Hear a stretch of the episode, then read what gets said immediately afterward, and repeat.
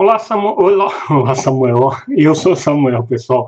Olá, pessoal, tudo bem? Eu sou Samuel Possebon, editor da Teletime, e a gente está de volta aqui, começando em grande estilo já mais uma semana com o nosso boletim Teletime, nosso podcast diário com as principais notícias do mercado de telecomunicações.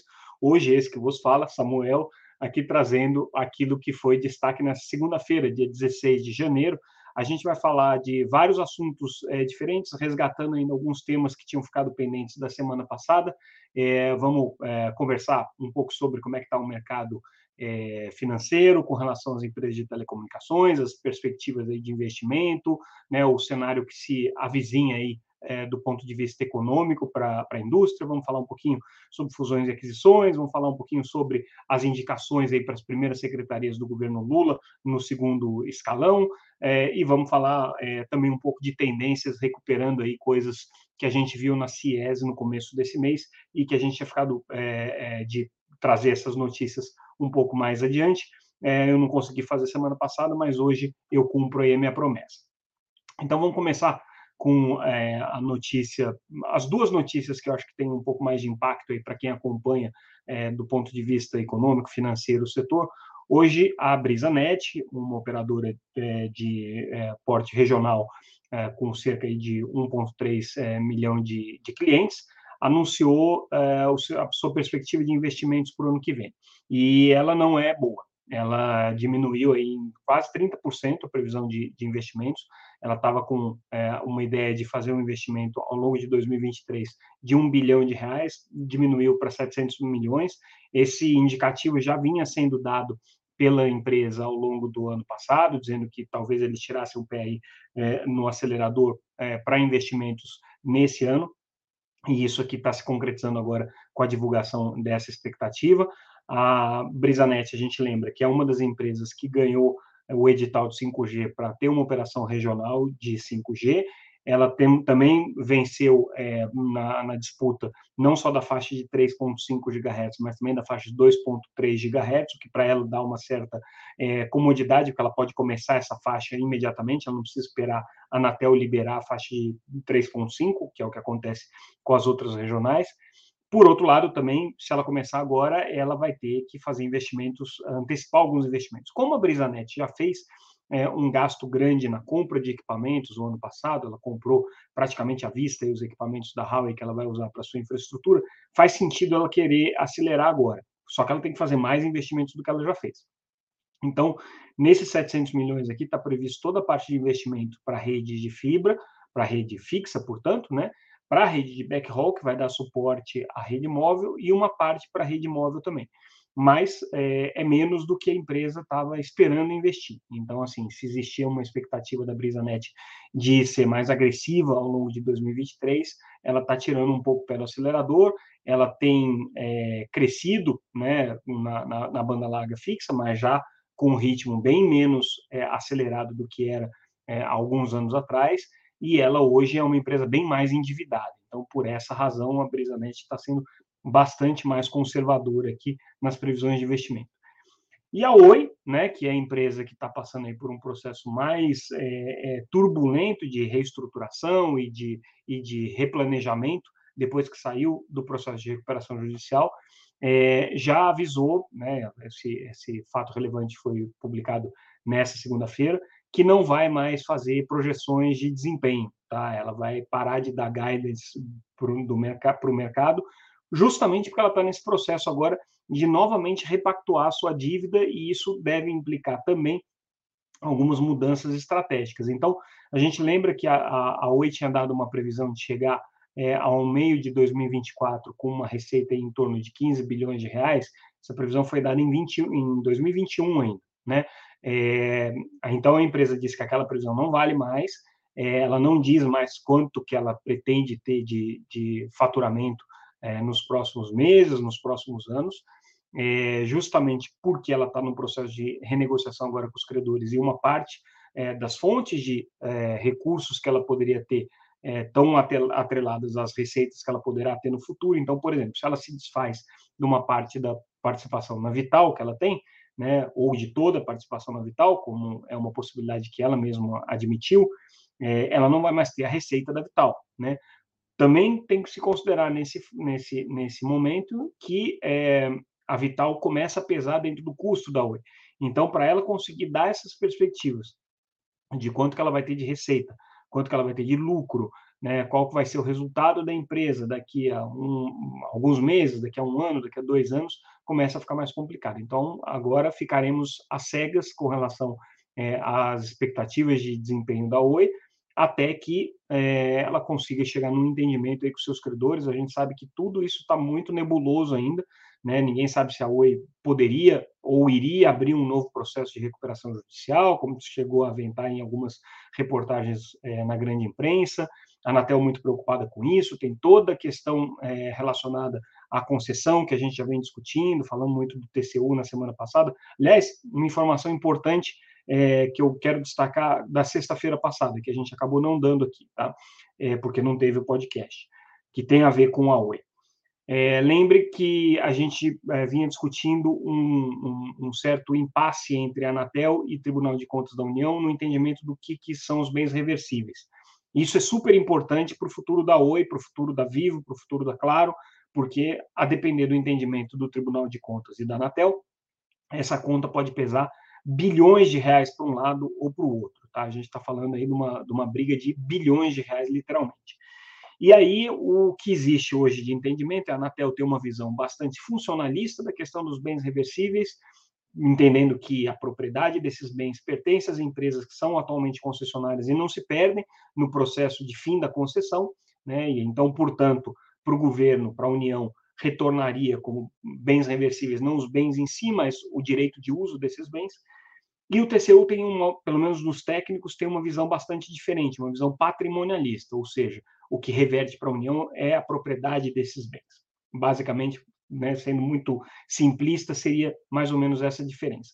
E aí, na sexta-feira, o TCU apresentou é, para a Anatel e para outras agências reguladoras, mas eu destaco a Anatel porque é o objeto aqui da nossa, da nossa cobertura diária, apresentou para a Anatel é uma instrução normativa que começou a vigorar no começo do mês de janeiro agora, foi aprovada pelo ministro Bruno Dantas assim que ele assumiu a presidência do TCU no, no finalzinho do ano passado. Essa instrução normativa, se não me engano, tem o número 91, tá? pode ser que eu esteja equivocado, mas enfim, uma instru instrução normativa que visa justamente resolver esses conflitos entre o, o TCU e as agências reguladoras. Então, ela tem todas as regras ali que precisam ser seguidas, a, a provocação para a busca desse consenso pode vir tanto por parte do, do, da agência reguladora quanto por parte do próprio TCU. Ali nessa, nessa instrução normativa tem todos os procedimentos e a gente já antecipa ali que o primeiro pedido de consenso que a Anatel está encaminhando é com relação aos bens reversíveis. Não é um processo rápido, tá? então tem 90 dias de análise técnica, mais um mês aí de é, é, análise da Procuradoria é, do TCU, depois é, de votação em plenário. O TCU pode, inclusive, é, achar que não é o caso de buscar um consenso com relação àquilo, tem algumas regras de quando que vale e quando que não vale, mas, de qualquer maneira, essa é, aproximação entre técnicos do TCU e técnicos da Anatel é super importante para o futuro das concessões de uma maneira geral, das concessões em telecomunicações mais especificamente, e principalmente para o futuro da Oi, que é quem tem é, um, um, valor maior em jogo, quem tem uma situação mais incerta, né? E a gente tem que lembrar que tudo isso é, é, é pode trazer repercussões, inclusive para a própria sobrevivência da empresa, a depender dos bilhões para um lado ou bilhões para o outro que se coloque. Então, é um cenário bastante complexo que passa pelo Tribunal de Contas da União. A gente já apontou isso em outras ocasiões e agora a notícia, né, o fato importante é que o TCU está buscando esse consenso com a Anatel. Isso é uma boa notícia, de alguma maneira, é, para a Oi, é uma boa notícia para o fim desses conflitos. É, se bem que Tribunal de Contas e Anatel vivem as turras aí com divergências de opinião em vários outros assuntos, não só na questão das concessões. As concessões é uma das questões bastante importantes. Então, quis trazer esse destaque aqui quando eu falei da Oi, justamente pela conexão entre os temas.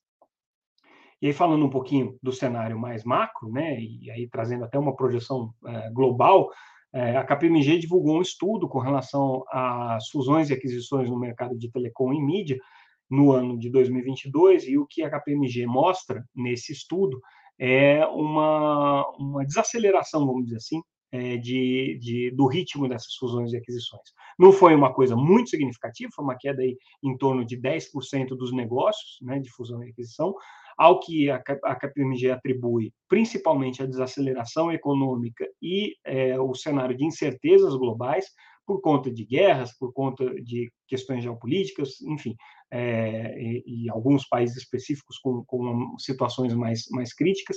No caso da, da, Estados Unidos e Europa, um processo inflacionário bastante agressivo. Tudo isso, é, segundo a KPMG, teria contribuído aí para que o, o mercado de fusões e aquisições na área de tecnologia em geral, de telecomunicações e de mídia tivesse uma, um, um refreamento, uma, uma, uma retração. Então, isso aconteceu, né, e tem a ver né, com esse cenário de incertezas que a gente está vendo econômicas é, que afetam, obviamente, o setor de telecomunicações.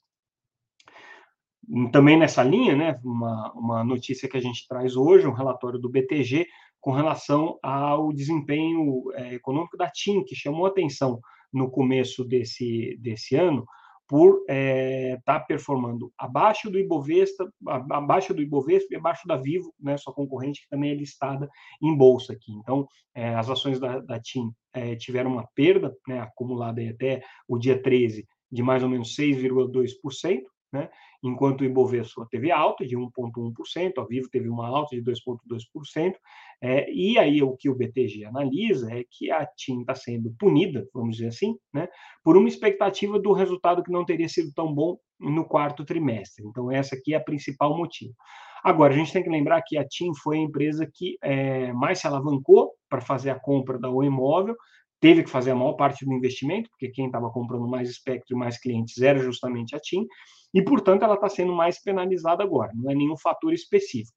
A gente lembra que a TIM tem um contexto também internacional mais complexo, você tem uma discussão sobre uma possível mudança de controle é, lá na Itália, é, que pode ter implicações para o Brasil, inclusive já se cogitou a venda da subsidiária brasileira. Hoje a gente até traz uma notícia também está relacionada com isso, é, com a saída do, do conselheiro da Vivendi, do controle da Telecom Itália, é, ali na, na, na, na, Itália, né, na, Europa, é, mas a Vivendi continua, é só uma questão do, do, do o conselheiro é, entendeu que ele não seria a melhor pessoa para buscar esses diálogos aí com, com, com, o governo, que vão ser necessários, mas até agora, né, o fato é que ah, não apareceu nenhum plano concreto e real de venda da TIM no Brasil. Então, não é essa, essa razão pela qual a empresa estaria sendo penalizada, segundo esse relatório do BTG, mas sim uma expectativa de um resultado que talvez não tenha sido tão positivo, a rentabilidade não tenha sido tão positiva é, no último trimestre do ano. Os relatórios aí da empresa devem estar sendo divulgados aí a partir de fevereiro.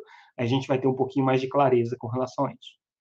E aí, saindo agora do cenário econômico, vamos começar a falar das nomeações para o governo Lula, né, nas secretarias aí dos diferentes ministérios, que têm pautas e têm agendas relevantes aí para o setor de telecomunicações. primeira delas é Elisa Leonel assumindo a Secretaria de Coordenação das Estatais do é, Ministério é, de Gestão e Inovação, que é um ministério novo criado pelo, pelo, pelo, pelo novo governo, é, que é comandado pela ministra Esther Dueck, convidou então a Elisa quem acompanha o mercado de telecomunicações sabe que Elisa Leonel é funcionária de carreira da Anatel, foi superintendente de relações com o consumidor, atuou também no Ministério das Comunicações durante muito tempo, ainda no governo Dilma Rousseff.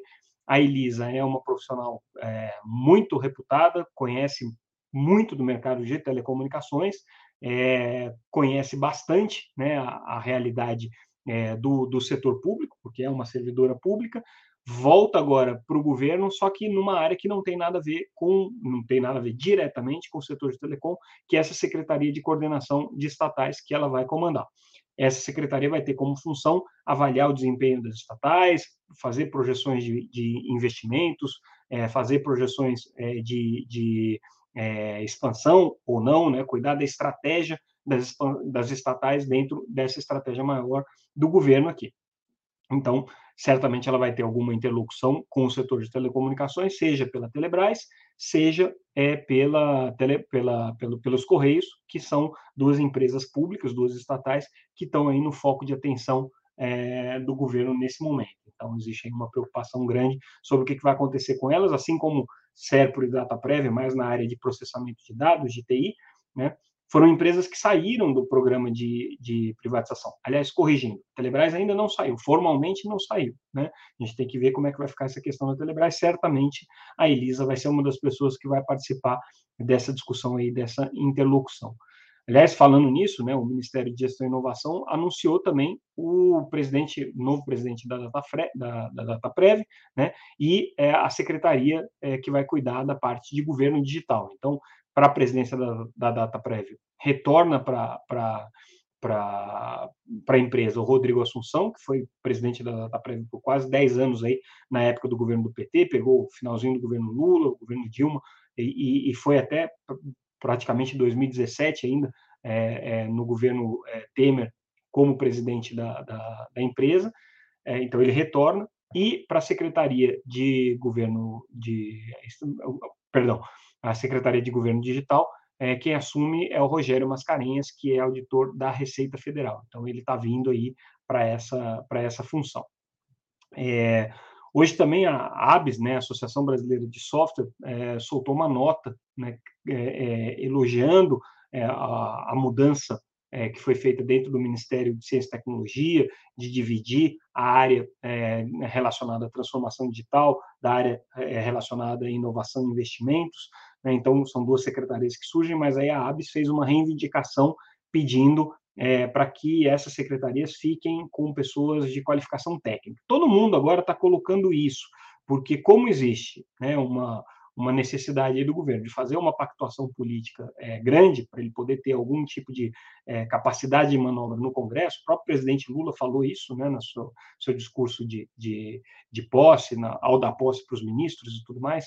É, as secretarias estão sendo objeto de muita disputa é, política. Né? É, e aí isso é, tem causado preocupação em alguns setores. Vamos trazer aqui para o nosso setor, o setor de telecomunicações, é, setor de comunicações em geral. A gente sabe que o Ministério das Comunicações foi colocado é, como um ministério dentro dessa composição política, então um ministro que não é do PT, não é dos quadros tradicionais de esquerda, muito pelo contrário, vem do União Brasil, que era um partido que até mês passado apoiava o governo Bolsonaro, é, o ministro Juscelino Filho, é, apesar de não ser um bolsonarista radical, né, tem agora como missão entregar esses votos do União Brasil e tentar conciliar a sua agenda com a agenda é, do governo Lula.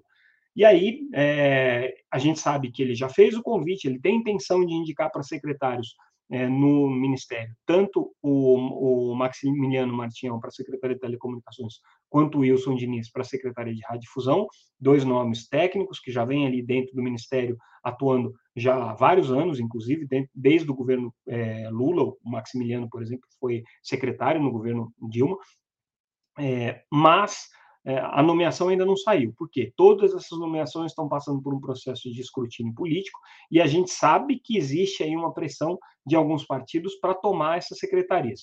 Mas no caso da Secretaria de Radiodifusão, que é mais complicada, tem mais disputa política por trás dela, é, nem tanto é, na área de, da Secretaria de Telecomunicações, mas essa é a razão pela qual, até agora, pelo menos, é, a nomeação desses secretários ainda não aconteceu. Então, existe aí uma, uma certa disputa e o cenário ainda é de alguma incerteza.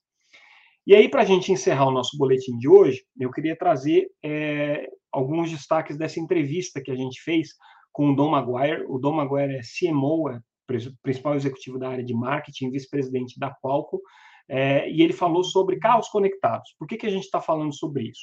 Esse foi um dos destaques da CES 2023 que a gente acompanhou em Las Vegas no começo do ano. Principal evento da área de tecnologia, um evento é, que meio que dá as tendências do que está acontecendo, é, a, como é que, como é que, para onde que o mercado está indo, qual que é o, a, a, expectativa é, de desenvolvimento das tecnologias de consumo e tudo mais. E o que a gente tem visto aí nos últimos 10 anos acompanhando a CES é que ela é, uma, é um evento que tem uma, uma consistência muito grande na área de carros conectados. Então, é, ano após ano, essa área cresce dentro da CES. A gente sabe todo o movimento que está acontecendo com carros elétricos, carros autônomos nos Estados Unidos, é, a revolução que a Tesla fez, todas as grandes montadoras lançando carros também é, com, com, com, uso de energia elétrica, com é, é, recursos de, de autonomia é, para direção autônoma, inteligência artificial. Essa é uma tendência que está crescendo. A gente viu algumas parcerias sendo anunciadas esse ano na, na CIS. Todo ano tem novas parcerias sendo anunciadas. Então, esse ano, BMW com a Qualcomm desenvolvendo um módulo de inteligência para os veículos da BMW. A Honda com é, a Sony desenvolvendo um carro elétrico, né, uma iniciativa aí, é, importante, juntando uma grande empresa da área de tecnologia é, japonesa, que é a Sony, com uma grande é, fabricante automotiva, que é a Honda é, e tem um pavilhão inteiro, imenso, cada vez maior, né? É, fiquei surpreso em ver quantas empresas tem na área de veículos conectados. E aí, o que o Dom Maguire coloca nessa entrevista é como que esse ecossistema, que é um ecossistema super complexo, porque você tem que é, conciliar os é, fabricantes dos componentes dos carros, as montadoras, a parte de conectividade que vai é, dar acesso para esses veículos, tudo isso tem que ser conectado, inclusive com o ambiente das cidades inteligentes, e o que ele coloca é que a rede de telecomunicações, a rede de conectividade, melhor dizendo, dos carros, vai ser é, uma, uma, uma rede é, que vai ter é, um, um, papel importante dentro do, do, do, contexto das redes das cidades digitais, das cidades inteligentes. Então, o, o que ele chama atenção é que as empresas de telecomunicações que fornecem conectividade precisam começar a olhar para esse ambiente de é, veículos conectados como uma parte da estratégia é, de expansão do 5G. Né? O 5G tem que estar conectado com a expansão é, da, das políticas de mobilidade urbana, com a expansão das políticas voltadas para é, carros inteligentes, para carros autônomos, né, porque são dois ecossistemas que, que é, precisam se combinar. É, tem uma parte também que envolve regulamentação, envolve iniciativas dos governos no sentido de orientar e de, e de buscar a padronização para esses serviços, porque, como eu disse, você tem que conectar vários pontos aí da cadeia do ecossistema, o que não é uma coisa simples, é, mas é um movimento que está crescendo, que está ganhando corpo e que, segundo o Dom Maguire, assim, a gente deve ver é, até o final dessa década, até é, 2030, esse que ele chama de tecido conectado, né, esse tecido inteligente, que vai conectar coisas, veículos e, e cidades de uma maneira geral, é bastante consolidado. É, o ciclo do 5G está muito atrelado a isso, segundo ele. É uma entrevista bem interessante, bem conceitual, ele traz algumas ideias novas, eu recomendo vocês que se interessam pelo assunto querem entender um pouco do futuro do mercado de telecomunicações, lerem lá no site a íntegra, a íntegra dessa entrevista, que ela está bem legal, bem é, é, abre bastante aí a nossa perspectiva de entendimento. E com isso, pessoal, a gente encerra aqui o nosso boletim de hoje. É, aqui pelo, pelo chat, o pessoal me questionou é, como é que vai ficar o futuro da, da, da, da, Telebrás. Como eu coloquei aqui, não tem futuro ainda definido, tá? O, o Elisa Leonel, nova secretária aí que vai cuidar da parte de estatais pelo Ministério de Gestão e Inovação, vai ser uma das pessoas que vai ter que descobrir qual é o futuro da Telebrás dentro do governo Lula. Até agora não saiu do programa de privatização, certamente deve sair, é, mas o que, que vai acontecer com ela, né, e qual vai ser o papel dela dentro do, da, da estratégia das políticas de telecomunicações, ainda ninguém sabe. Então, ficamos aí com essa dúvida para vocês. Com relação ao futuro da UE, a gente comentou aqui, né, incerto. Pessoal, agradeço mais uma vez a audiência de vocês, é, agradeço a atenção de sempre com o nosso boletim. Lembrando que a gente está disponível gratuitamente no site www.teletime.com.br e nas redes sociais, sempre como arroba Teletime News, LinkedIn, YouTube, Facebook, Twitter, estamos é, lá, todos os lugares. E se vocês gostam desse podcast e querem assistir o podcast, ele está disponível no YouTube. Se você está assistindo no YouTube, está disponível nas plataformas de podcast e também todo dia a gente é, retransmite ele no LinkedIn às 8h30, 9h30 da manhã. Estou testando aí no melhor horário, mas até as 9h30 sai. Então, é, fiquem atentos aí com nosso, os nossos diferentes veículos para vocês estarem conectados com a informação da Teletime. Ficamos por aqui, pessoal. Obrigado mais uma vez pela audiência. Amanhã a gente volta. Até mais.